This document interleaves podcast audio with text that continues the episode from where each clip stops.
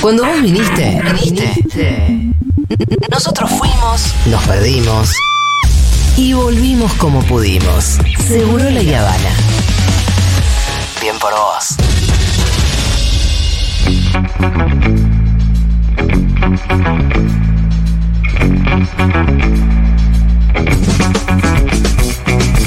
Tratamos con Alfredo Zayat en Seguro Le Habana. Alfredo, ¿sabes qué venía pensando hoy A ver, en el colectivo? ¿De economía? Sí, Sí, Ah, sí. porque vos me mandaste la nota de Renú Sí, Ren- sobre el dólar soja y yo venía leyendo las notas y tratando de entender y mi cabecita hacía todo un esfuerzo. O sea, yo imagino que la gente, bueno, está bien, eh, un poco yo soy periodista y todos los jueves me toca entender alguna cosa para poder conversar algo con vos, pero el argentino y la argentina de a pie sí. tienen que hacer un enorme esfuerzo Sí, también para entender algo que yo creo que en Finlandia los chabones no, no andan pensando Claro. en la macroeconomía. Cono- conocemos en las variables que- variables. nosotros conocemos variables que, Que la gente en el resto del mundo ni conoce. Van tranquilos por la vida. No, es verdad, es verdad. Y a nivel de las crisis económicas. Sí. No, hay pocos países que han tenido tantas crisis económicas. Por ahí tuviste una. Sí. O hasta por ahí tuviste dos. Sí. Pero la sucesión de crisis, Ujú. por eso a nivel, dicen, ¿eh? dice, en recursos humanos, en las multinacionales, les gusta y por ahí convocan a argentinos porque tienen una gran capacidad de adaptación y de enfrentar Sí. situaciones de estrés y de crisis. Bueno, yo le contaba a mi, Vivimos en estrés a y mi crisis primo, nosotros. mi primo chileno, bueno, ¿cómo están las cosas? Le digo, mal, muy mal, todo lo mal que se puede estar. Uy, bueno, contame un poco. Y entonces yo empiezo a explicar. Sí. esta locura, un primo chileno. Y el chavo me decía, pero ¿cómo hace para vivir con 6% de inflación por mes? Claro. Y loco, adrenalina. Sí. Y digamos, Adrenalina. cómo vivir y por otro lado, pues yo te digo por el lado de las empresas, decir, bueno, a ver, si vos podés manejar una empresa, una gerencia financiera, una gerencia comercial, de distribución, bueno, con ese nivel Sí. de... Claro, en otro bueno, hogar de él. Bueno, claro, en un lugar que tenés tranquilo, ah, bueno, tomá. Vas a Suiza, estás así, pero.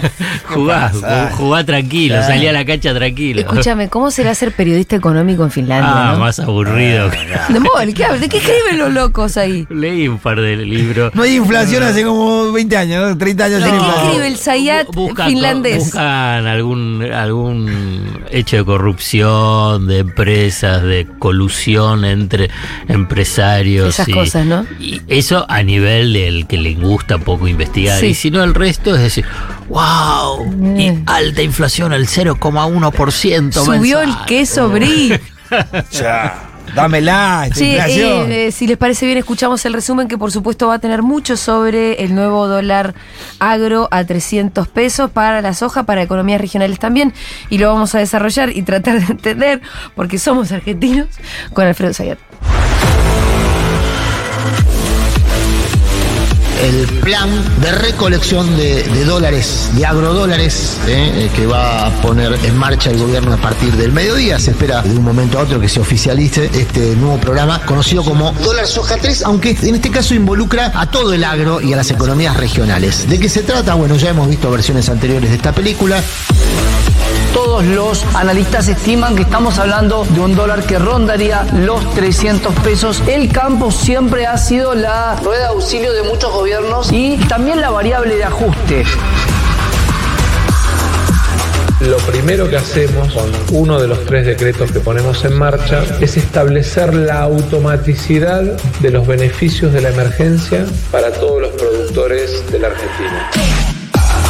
Ahora, hay otro punto que no es menor. Si vamos a ver un dólar, es casi, ojo. Porque es un salto casi del 100%. Pero pues, no es un sin- A ver, Depende si de sos dónde amable la palabra, es un sinceramiento. Si no es un desdoblamiento, una es devaluación. una ensalada. Porque además tenés 58 tipos de cambio distintos. ¿Usted cree que eh, debería eh, el Estado establecer un dólar más bajo para los productos agrarios? No, no, no. Lo que estamos nosotros diciendo es que tiene que haber una, el intento de hacer eh, el acercamiento de la brecha cambiaria hasta lograr una unificación y no al desequilibrio de algunas actividades sobre el resto. Que por lo general, cuando empezaron los primeros, el 1 y el 2, fueron sobre los sectores concentrados, el sector importador, exportador, que en este dólar 3, evidentemente, lo dijo más ayer, eh, hay alrededor de 4 mil millones para liquidar que ya exportaron y que estaban esperando que se convirtiera en este dólar. Entonces es un desequilibrio y va en el medro de, de los productores más chicos. 300 tiene gusto a poco. Tiene gusto a poco. El dólar 1, el dólar agro 1, ¿en cuánto estaba? ¿Te Muy acordás? bien, pero eh, más o menos está a 2.20 creo. No, la verdad que hablar del dólar hace ya más de tres Claro. meses suena, suena raro. Por supuesto que es una devaluación. No, Chicos, ¿por qué es no decir? inflacionario. Es, es una devaluación. Es una devaluación para todos esos sectores, por supuesto. Eh, eh, Por supuesto. A ver, esto no se arregla con. Te toca un poquitito el tipo de cambio. Está Claro, pero no le vas a pedir al kirchnerismo que haga y está tratando de contener la situación, como decía vos, como un bombero, pero porque realmente no hay en este momento margen para otra cosa. Y lo único que de alguna manera podríamos decir le da previsibilidad a, a los meses que quedan es que no hay ninguna duda de que el objetivo de masa es no devaluar. No ¿no? Porque a veces uno puede especular con la idea, no, mira, quizás en un mes o dos se evalúa, entonces eso hace también que las empresas traten de cubrirse de esas devaluaciones. Yo creo que hoy no hay ninguna duda de que el objetivo de acá a primero a agosto, ¿no? a las pasos y después al cambio de, de gobierno, si es que lo hay, es que no haya un salto discreto del tipo de cambio. Tercer decreto que va a tomar Estado Público en las próximas horas está enfocado en aquellos que no hacen, no juegan limpios como pretendemos que jueguen estos sectores exportadores. Desgraciadamente, en el sistema de liquidación de las exportaciones argentinas, cada uno de ustedes tiene un plazo de 180 días. Y hay muchos que hacen el esfuerzo, acumulan reservas, traen lo producido del trabajo argentino, ayudan en la programación de la política de fortalecimiento de reservas, que ese esfuerzo que hacen la gran mayoría de ustedes hoy acá se ve desdibujado porque hay otros que especulan y que le hacen trampa al Estado. Con lo cual la tercera medida está enfocada a esos más de 3.700 millones de dólares de empresas argentinas exportadoras que no han cumplido con la liquidación de los dólares que exportaron. Siempre estás en la cornisa negociando y, para no caerte, aceptando cualquier condición, bueno, estás dejando una, una evidencia cada vez peor. Te diría que va a ser probablemente peor que la de 2015, que será muy delicada, por lo menos en tres aspectos. La pobreza va a ser, va a estar largamente arriba del 40%, la inflación va a estar largamente en tres dígitos y la deuda va a estar cerca de 100 puntos del producto. Y eso para darte una referencia, en 2015 la pobreza era 32, la inflación 28, la deuda más medida, pero al fin y al cabo era 50 puntos Solo en estas tres cosas vas a estar bastante peor que en 2015.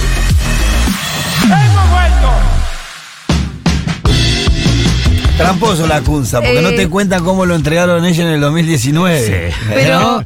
pero bueno, sí, era la Cunza el último que escuchábamos Claro. ahí tirando como todo este prospecto tan tremendo. Estamos con Alfredo Zayat, lo vuelvo a saludar porque estamos también saliendo para YouTube, para todos ustedes. Qué difícil, Alfredo, no entiendo nada. A ver, va- vamos a tratar de... Ir por partes. No, claro, y tratar de ponerlo en contexto y tratar de explicarlo. Voy a intentar, si no me lo dicen y me van preguntando. van diciendo. Sí. Primero explicamos para entender y para después hacer el análisis político, ¿no? Sí. De la cuestión. Bueno, Argentina hoy, la economía argentina, le faltan dólares. Sí. Digamos, ¿qué significa le faltan dólares? Las reservas del Banco Central no tienen los dólares suficientes. ¿Por qué no tienen los dólares suficientes? Bueno, punto uno es porque tenés una deuda muy, muy pesada y tenés que pagarla en dólares, ¿no? Digamos, al Fondo Monetario Internacional, a acreedores privados. Las deudas privadas, las grandes empresas tienen deuda y tienen que pagarla en dólares. Las provincias también tienen deuda en dólares. Muchas de estas que yo estoy, estoy mencionando es parte de la herencia que dejó la CUNSA. Digo, la CUNSA quiero decir, Entre el otros, gobierno ¿no? de Macri, ¿no? Digo porque es parte de tratar de eh, clarificar un poquito cuando vos tenés este, eh, este bombardeo de desinformación o de eh, confundir en forma deliberada. A lo que se le suma que la economía argentina, cuando crece o produce, digamos, tenés una relación de 1 a 3. producís uno, necesitas tres dólares. Digamos, ¿por qué? Porque tenés una estructura productiva que necesita insumos importados o bienes de capital o bienes intermedios. O sea que si más o menos la economía no se está derrumbando, como no se está derrumbando, digamos, uno puede decir crece más, crece menos, un mes en febrero no fue tan bueno como en enero, pero en enero fue bueno, mejor que en diciembre, pero la economía crece, entonces te demanda dólares. Bueno, ¿qué es lo que pasa en esa economía cuando no tenés los dólares suficientes? No Empiezan presiones sobre decir, bueno, el valor del dólar, primero todos quieren tener dólares, ¿no? Quieren capturar esos dólares. No hay. Oferta, ¿no? No hay, claro. No hay. Entonces agarras y armas un régimen, un sistema, un mecanismo para decir, bueno, no le voy a entregar dólares a todos, porque no los tengo. Sí. No es porque no quiero. Pero claro, no cuando los todo eh, esto pa- para, para aplicar. Banco central, ¿eh? Sí, pero para aplicar el Mochon y Becker, oferta-demanda, cuando hay menos dólares de los que la gente quiere, ahí donde hay presión para que suba el Claro, precio del dólar. para ¿no? que suba, digamos. Entonces agarra y por eso se arma esta brecha cambiaria, porque decís el dólar oficial está a 210, pero el dólar contado con liquidación, el MEP, el que serían los dólares financieros, está a 400. Y acá viene un punto central. ¿Quiénes tienen dólares en el sector privado que tienen que liquidarlo, que tienen que venderlo? Lo que se llama los exportadores, o sea, los que venden al exterior. Y en Argentina, precisamente por esa estructura productiva que antes te mencioné, digamos, la canasta exportadora está muy concentrada en el agro, agropecuario, el Sí. complejo agroexportador. O sea, ellos son los dueños de los dólares. Sí. Y Lo que hace que este sea un sector con mucha, mucha eh, preponderancia a la hora de tomar decisiones, con mucho mm, poder de presión de extorsión. y extorsión. Extorsión. Tú lo has dicho. Digamos, vos agarrás y decís, yo lo primero que te dije es, en el Banco Central faltan dólares. Si yo soy dueño de los dólares, me siento en la mesa y digo, ah, bueno, ¿A yo cuánto? mando. Claro, Sí. yo mando. Entonces el Banco Central lo que tiene es la capacidad y el Estado tiene la capacidad de inducir a decir, bueno, vos tenés que liquidar porque si no, no operás, digamos, si no, no trabajás en, en la Argentina. Te lo hago resumido. Sí, sí, ¿no? sí. Entonces no Entonces, bueno, y ahí empieza el tire y afloje. Porque además, ese 210 el, el- existen lo que se llaman derechos de exportación, o sea, las retenciones, o sea que el productor no recibe ese 210. En el caso de la soja, recibe 210 menos un 35%. Entonces el productor dice, bueno, yo no vendo. ¿Por qué voy a vender? Voy a vender lo justo. Voy a vender lo justo porque, porque ese Y el otro me lo quedo hasta que las condiciones mejoren Claro. o yo propongo unas condiciones mejores para mí. Y esto es lo que, es para, para avanzar Mm. rápidamente, es este dólar soja, Sí, dólar sí. soja 3. No, ni uno, ni dos, ni tres. O sea que ya hubo tres versiones en el sentido de Ahora, te hago una pregunta, que Sí. es lo que me surge a mí del sentido común. Si hubo justamente ya 3 dólares soja, ¿no es obvio que va a seguir habiéndolos y por lo mismo la herramienta pierde el poder que la herramienta podría haber tenido para el gobierno en algún momento? Sí. Porque si ahora el productor de soja ya sabe que en cualquier momento le hace un dólar soja, Espe- especula con eso. y entonces cada vez menos va a querer liquidar fuera de... liquida lo De esas justo. mejores En, condiciones. es- en- en- en este momento de mejores condiciones va a liquidar a ese 300 y no al 200. 210 menos retenciones. ¿eh? El 300 menos retenciones da este 210, 200, 215. Entonces va a liquidar lo que le, le sirva para este periodo de los próximos tres meses. Sí. ¿Por qué? Porque a la vez el sector tiene una sequía la peor de la historia. La peor de la historia, incluso ahora Massa lo precisó, que es de 1922 a nivel de registro, digamos, que empieza a ver sobre, pero además con cambios climáticos, con cambios también de producción, nunca hubo Con una, una, sequía una matriz productiva distinta, un país completamente Bueno, distinto. Nunca hubo este, es- e- esta sequía. Y por consiguiente, si volvemos a esto que inicialmente que mencionaba, que estabas muy dependiente de un complejo agroexportador, y esa producción, tenés una caída fenomenal, entre La tormenta 15 mil a 20 mil millones, claro. Lo que hace que esa capacidad de presión, de extorsión, todavía sea mayor. Claro, en vez de menor, como, ah, mira, ahora estás con sequía. No. Entonces, entonces, claro, tú conseguías, bueno, vos me tenés que salvar, no tú pago impuestos. Ahí toma valor, ahí toma mucho valor el Estado para el campo.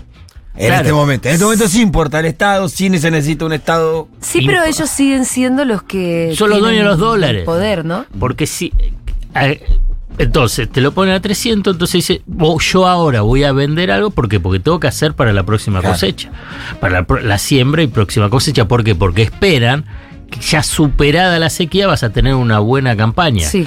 Porque ya no va a estar más el fenómeno de la niña, va a venir el niño, y digo el niño Jesús, ya que Sí. estamos. ya está, estamos, estamos en esta época. Entonces, bueno, va a haber eh, lluvias y va a mejorar. Entonces necesitan vender, necesitan vender algo para tener, para tener pesos con los dólares que vendiste. Sí, Entonces, para la próxima cosecha. Para la próxima cosecha. Para trabajar el campo. Para digamos. trabajar el campo. Bueno, entonces ahí es que va a juntar unos 4 mil, 5 mil millones de dólares del dólar soja. A los otros, a otros sectores de economías regionales le da lo mismo. Sí. Digamos, este, de tabaco, yerba, eh, Limones. pollo, limones, bueno, todo. ¿Es porque son sectores también afectados por la sequía o para, para hacer para que un venda. guiño No, político? Para que porque Para que necesitas dólares. Hoy, porque aquí viene el punto central y, y cuando escuchábamos a tanto periodistas como economistas de derecha, Sí, eso te quería ¿qué es lo que quieren? Que sea más arriba todavía. Que haya, pero que haya una devaluación abierta. Que no sea esto, que no sea enfocado por eh, no sé cuántos días, 45 días a un sector, sino que el dólar pase a estar por arriba de 300 para todo el mundo. Para todos, todos. Ah, es un desastre eso. Bueno, Claro. Pero ellos ya lo saben, porque en el pero igual, 2015 pero- lo hicieron. Pero lo quieren hacer que se lo hagas ahora. Claro, porque, Pero ahí está. porque Este viste que hay una central. idea de como que ellos, no, bueno, el gobierno de Macri se equivocaron. No, no se equivocaron. ¿Pero ellos quieren el desastre como para que, que este gobierno termine de caer o por las ganancias que les implicaría a esos sectores una Las devaluación? dos cosas. Y para no hacerlo ellos. tercera, Y claro. para no hacerlo y, ellos. y esa tercera. Hacer el trabajo sucio vos Claro, ahora. para no hacerlo ellos. Hacer devaluación, generar todo. Porque la devaluación, la fuerte devaluación, que lo que están pidiendo, Nos mata. que ¿cuál es el impacto inmediato que tiene? Inflación. Es inflación. Inflación, Por eso cuando Que además a la que ya tenemos no le puedes agregar ni un punto más. Sí, sin generar un conflicto Le pones social, una caja de- político No, claro. de, de- de Ah. envergadura. O sea, Sí, porque poder, le pones poder. una caja de cesta a la, inflación para que acelere más. fíjate que el tema del dólar es dólar soja y dólar productos agropecuarios. La soja no tiene una incidencia directa sobre precios domésticos por consiguiente de la inflación. Por- en cambio, trigo y Sí. maíz sí. Sí, por No, la carne tri- también, ¿no? Trigo. Por el pan. Claro, trigo, por ejemplo, todo pan, pastas. El digamos, maíz, también alimenta a los chanchos, alimenta la- las cosas. a la vaca, no la encarece vaca. la carne. a, a los pollos, entonces ahí lo encarece. Vos fíjate que ahí no hay ese dólar. Entonces, porque precisamente lo que busca dentro de una situación de urgencia, de ahogo financiero y cambiario es evitar, por eso Massa insiste, no quiero hacer una fuerte devaluación. Porque además una fuerte devaluación genera todo eso, se genera un shock inflacionario y castiga aún más a los sectores populares, que es la base electoral que tiene. Se supone. se supone. O- Entonces una, de- Bueno, una bueno. Hay que devaluación. ahora dónde Claro. están En- esas en- bases. Entonces una devaluación nos puede poner en una hiperinflación. Sí. Claro, eso es, es un gran peligro. Ese, ese es, el- ese es el punto. Entonces, ¿qué es lo que quiere eh, los que ya se consideran que ganaron? Es, bueno, hacela vos. Claro. Hacela vos. Y, lo, y por eso tiene tanta bronca. Y por eso eh, eh, ha- habla y dice, bueno, que haya un solo dólar y que sea ese dólar de 300. Ahora bien, digamos, cuando se habla de los valores se van naturalizando, ¿no? Entonces vos agarrás y decís dólar de 300, sí, es el dólar 400 y bueno, si lo dice el mercado, ese es... De 400 está fuera de cualquier Sí. registro en el sentido, viste, cuando te empiezan a hablar los economistas, está atrasado o está adelante. ¿Cómo se mide eso? Bueno. Más te que ¿A tengo que cuánto decir tendría- la cuestión técnica, Ay, eh, no, bueno, vamos, vamos. Pero me- hacémela Bueno, a fácil. ¿A cuánto estaría el dólar y por qué? ¿A cuánto tiene que estar el dólar? Como que, ¿Cuál es la variable que lo define? lo- vos agarrás y decís, la, vos tenés una variable que está vinculado con lo comercial, una variable con lo financiero y otra variable es si tenés o no tenés dólares. ya me perdí, Alfredo. No, no, esto último, empezamos. ¿Tenés Sí. dólares o no tenés dólares? Sí, sí. La oferta y demás. Si no tenés dólares, y bueno, se te- el precio es como, no te digo infinito, pero es un dólar muchísimo más alto que el de 200 que vos tratás de, de pelear. mantener, mm. Claro, de vos pelear. ¿Por qué? Y bueno, porque tenés poco y te lo demandan mucho. Ah. Entonces ahí, bueno, pero como agarras y decís, bueno, la verdad, como es el tipo de cambio una variable distributiva, porque estábamos hablando del tema de inflación, la inflación, pobreza, ingresos, entonces va a agarrar y decir, igual, yo pongo límites en esta parte. Voy para la parte comercial, que es lo que uno puede decir vinculado con el tema del dólar, porque ¿cuál es la relevancia del tipo de cambio, que es la cotización del dólar, para que se exporte y por consiguiente tengas dólares? Entonces vos agarrás y decís, bueno, con este dólar, ¿sos competitivo en el mercado internacional? Digamos, vos, exportador, ¿sos competitivo a nivel internacional? Entonces, ¿cuál es la forma, y hay técnica? Es decir, Sí. bueno, Argentina, ¿a quién le vende? Fundamentalmente, Brasil, Estados Unidos, China, Unión Europea. Un número re- Entonces agarrás y decís, bueno, ¿qué- ¿cuál es la relación del peso con el real, el peso con el dólar, el peso con la Unión Europea, el peso con el yuan? ¿no? Que es tu canasta comercial exportadora con ellos. Entonces vos agarras y decís, porque lo que nosotros conocemos es el peso y el dólar, pero también tenés una relación peso real, peso euro, peso yuan. Entonces vos armas una canasta y armás lo que se llama el tipo de cambio multilateral. ¿Por qué multilateral? Porque tenés varios. Entonces, a partir de ahí armás un índice y decís, bueno, si estuviese en 100, no está atrasado. Si está en 110, está adelantado. Si está en, en 90, está eh, atrasado. No, te dije 110, está adelantado. Sí. Está, está- está bien. Sí, sí, está bien. Bueno, entonces 90 está atrasado. Ahora está en 93, 95. ¿Entendés? No, no, no, no está donde atrasado. tiene que estar. Es lo que tiene que estar a nivel de lo que es comercial. De- claro, de la, de la, de la competencia con- Entre los países. Entre los países. Entre los países cuando vos Entonces, tenés- de Acá el lío te lo hace el el- blue. digamos, el- Si vos devaluás le estás dando una ganancia extraordinaria. Ahí vos. Si vos agarrás y le decís. A esos sectores exportadores. Claro. Le Ahora, das la ellos ganancia con- extraordinaria y un desastre para la mayoría. Sectores que vienen teniendo ganancia extraordinaria desde la pandemia. Sí, sí, porque además tenés que sumar ahí el tema de los precios internacionales, de lo que vende la Argentina. Escuchábamos a los periodistas de derecha que decían gusto a poco, ¿no? Están tan ellos planteando que eh, el dólar tendría que estar más alto y la devaluación general. Eh, ellos con qué con qué criterio? Solamente con la escasez de dólares Claro, internas. Exacto. Porque si tuvieran que agarrarse de esas variables que son más reales, Claro, exacto. eh, porque la otra es, la verdad que es especulativa. Sí. Si hay o no hay. Yo Sí. entiendo que la especulación sí. funciona como una variable real, pero la verdad que es esa. Sí, y además vos lo que haces es decir, no podés subordinar a toda la economía real. Y economía real quiero decir a los trabajadores, a las empresas vinculadas con el mercado Sí, interno, sí. a unos pocos que son los exportadores, que son los dueños de los dólares. Esa es la capacidad de extorsión que tienen, que, digamos, condicionan a gran parte de toda la sociedad, sociedad económica, sociedad social y también, obviamente, política. Esto es un punto central, esto es lo, lo relevante. Entonces, ¿qué es lo, ¿qué es lo que uno puede entender? De lo que hace masa. Pues yo te digo la verdad, Sí. es una ganancia fabulosa. Le están dando a estos, a 300. ¿Por qué le das a 300? Vamos, porque el otro puede decir también que a otros. Que, que es una medida eminentemente defensiva. Sí. Defensiva frente a estas corridas especulativas y además para tratar de llegar a las PASO o llegar a octubre o llegar a diciembre sin un desborde de las variables económicas y de las desbordes eh, económico y social, que es lo que quiere la derecha. Esto es un punto también para... El objetivo de la medida es tener dólares. tener- Que liquiden para poder Sí, tener dólares. Tip- algo de dólares Claro. para tratar de mantener algo el nivel de actividad económica. Ahora bien, van a liquidar porque también lo que leía de la nota de Renault de ayer era que eh, al anuncio Sí. Que hizo más ayer por la tarde había pegado el faltazo eh, toda la mesa de enlace.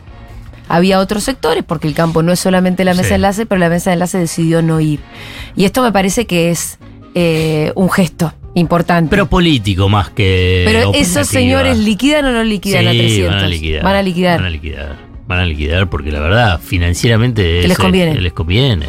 Escúchame, te- te- es algo que vos vas a tener que vender, números redondos, a 80 mil pesos y ahora lo vas a poder vender a 120 mil o a 125 mil pesos.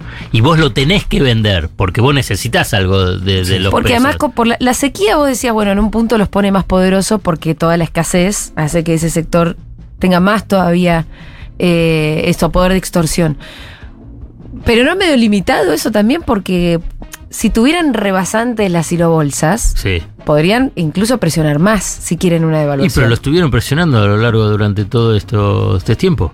Digamos, lo, lo que pasó con la sequía es que eh, Ahora estaban tan en las- llenas, pero sí. estaban tan llenas las silobolsas que con el dólar eh, soja 1, con el dólar soja 2, ya bajaron un poquitito. Sí. Y ahora van a seguir bajando. Porque lo que la verdad, con la sequía perdieron ingresos. Eh, Ingresos en, ese, en, en este periodo, Sí, digamos sí. 2022, comienzo de 2023. Y bueno, lo que necesitan es también Reponer. conseguir. Y bueno, y cuando querés reponer, digamos, Necesitas semilla, invertir. fertilizante, necesitas la plata. ¿De ¿Dónde la vas a sacar? Sí, bueno, que entonces, tengo que vender. Y bueno, tengo que vender. ¿Y qué vendo? ¿A 210 menos retenciones o a 300 menos retenciones? Y esto me están dando de un día al otro, bueno, casi un 40% más. Claro. Y entonces agarrás y decís, ah, bueno, acá lo tenemos. Eh, la gente obviamente que tiene sensaciones contrariadas. Vos decís, Sí. bueno, es una medida defensiva, pero eh, hay quienes lo sienten como un beneficio total y absoluto para ese sector. Sí. Ah, no, Massa es un lobista en realidad. Y somos rehenes.